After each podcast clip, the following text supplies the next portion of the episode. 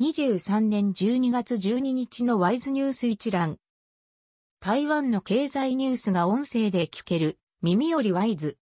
こちらではトップニュースとその他ニュースのタイトルをまとめてお届けします。トップニュースは、イノラックス地区南工場、100人規模の人員削減化。液晶パネル大手、イノラックスは、新築化学園区、畜南化学園区の T1 工場で、エンジニアとライン作業員のそれぞれ半数、計100人以上に対し、12月19から20日付での有利な条件での退職干渉を行うと、従業員が明らかにした。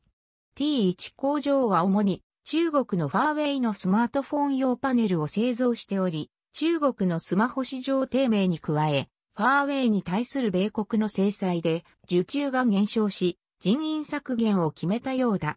12日付交渉時報などが報じた。その他ニュースのタイトルは、クアルコムの2ナノチップ、サムスンが値引きで受注化。NVIDIA と AMD、台湾に物流センター設置。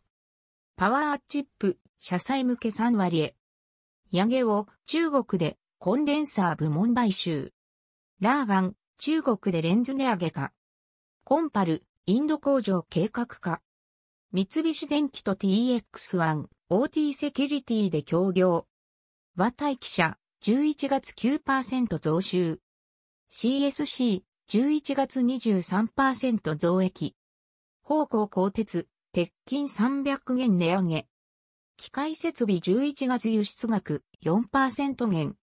ドローン産業振興事務室、経済部が鍵に開設。高級都市古市料理、ホテルが販売。大道知能の太陽光発電設備、メリダ消化工場に設置。製造業の10月非雇用者4.8万人減少。1から10月の実質平均給与0.87%減少。総統選挙候補者番号が決定。国民党の総統候補、講師、抑止力強化を。